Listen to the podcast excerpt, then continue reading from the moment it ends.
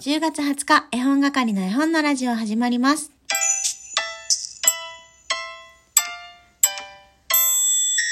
おはようございます。絵本係のまこです。この番組は絵本つながる言葉、命をテーマに活動している絵本係が絵本の話をしたり、絵本じゃない話をしたりする12分間です。それではまずいただいたギフトからご紹介していこうと思います。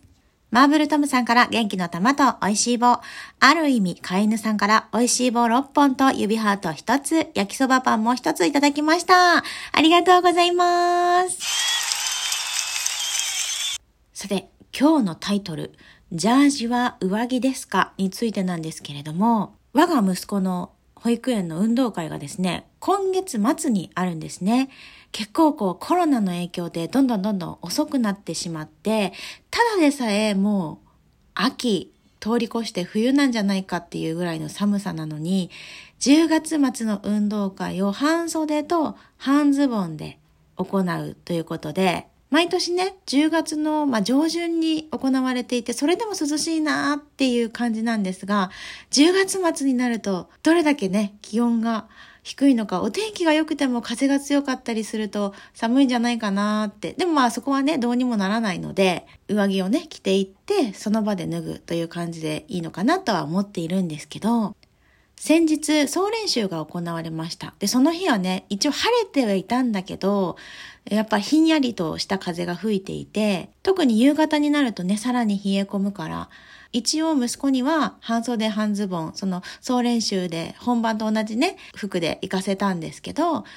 息子にアディダスのジャージを上下ですね、えー、買って準備してあったので、あ、総練習の日だしぴったりだと思って、カバンの中に入れておくから、総練習が終わったら、これに着替えればいいよって伝えました。それで、いつも私がね、家に帰るのが8時、9時なるので夜のね、どうだったかなと思いながら、総練習楽しめたかなと思いながら帰ったら、上は、こう、お着替えバッグに入っていた長袖で、下はアディダスのジャージを履いていました。それでもね、あの、全然良かったんですけど、あれ？カバンの中に上下入れておいたけど、なんで上だけこれなのって聞いたら、怒られたって言ったんですね。本当に怒られたかどうかは置いといて、まあ彼は怒られたと感じたみたいなんですけど、叱られたって言ったかな？で、え？なんでなんで？って聞いたら、あの、僕がその上のね、ジャージ、あの、下からね、チャックをじーっと上げて着るジャージだったんですけど、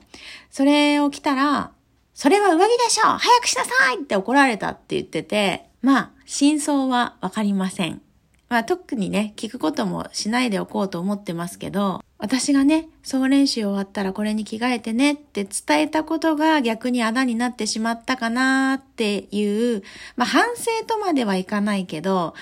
ちょっとごめんよって思ったのと、まあそれは言われるよねって、多分ジャージがうんぬんじゃなくて着替えるのが遅かっただけで怒られたんだと私は思ってるけど、まあ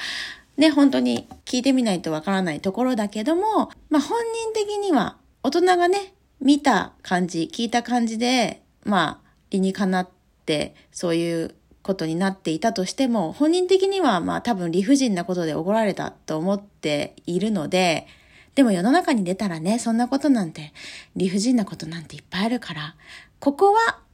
そっと見守るとこにしようかなって思ってますが、ジャージってもしかして上着なの？っ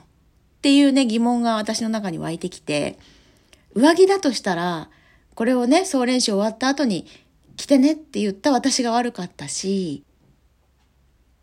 あ、ちょっと待って、今喋りながら思い出したけど、多分、体操服の上に私は着てねっていう意味だったんですけど、もしかしたら体操服を脱いで、シャツの上に何かを着なさいっていう指示だったのかもしれない。それで、それはないだろうっていう感じだったのかなうん。でも、ジャージって上着なの？上着じゃないの？小学校の頃の男子の多くが毎日ジャージを着ていたんですね。どうだろう？私たちの世代ぐらいだとそういう、なんていうの？カジュアルな格好してる男の子なんてほぼほぼいなくって、逆に珍しい。逆に目立っちゃうぐらい。みんなジャージを着ていました。まあ、スポーツ少年団とかやってる子たちはね、なんだろう、そのジャージ姿がかっこいいみたいな感じだったんですけど、ジャージが上着なのかどうなのかというところが、えー、今日の疑問点です。ジャージは上着ですか？カレーは飲み物ですか？麻婆豆腐は飲み物ですか？バナナはおやつですか？まあそういうラインに並んでますね。それでは私の疑問はここまで。ということで、えー、つぶやきでもお伝えしておりました。絵本探偵のマスキングテーププレゼントさせていただく方を発表したいと思います。めちゃめちゃ遅くなって申し訳ないですが。7月のマスキングテープは、よかこい村さんです。8月のマスキングテープは、すずさんです。9月のマスキングテープは、カニカママさんです。えいつも絵本探偵にお便りくださる皆さんありがとうございます。なぜこんなに遅くなったのかと言いますとですね、マスキングテープをちょっとやめて、絵本係のグッズにしようと思ったんですね。で、ちょっといろいろね、やってたんですけれども、どうにもこうにも、えー、間に合わないのと、ちょっとコスト的な問題でですね、えー、7、8、9はマスキングテープのまま行きたいと思います。10月はちょっとうまくいけば、あの 欲しいか欲しくないかはちょっと置いといて、もらってくださいという体で、絵本係のグッズ、いけたらいいなとは思ってるんですけど、まあ、マスキングテープか絵本係のグッズって思ってていただければと思います。そして、10月はそのまま送ってくださった方は1ポイント、正解された方は2ポイントでポイント加算でプレゼントしていこうと思うんですけれども、11月からは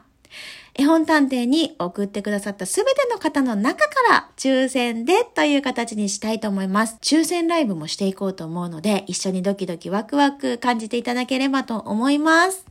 そして、詩のコーナー、11月4日に控えております。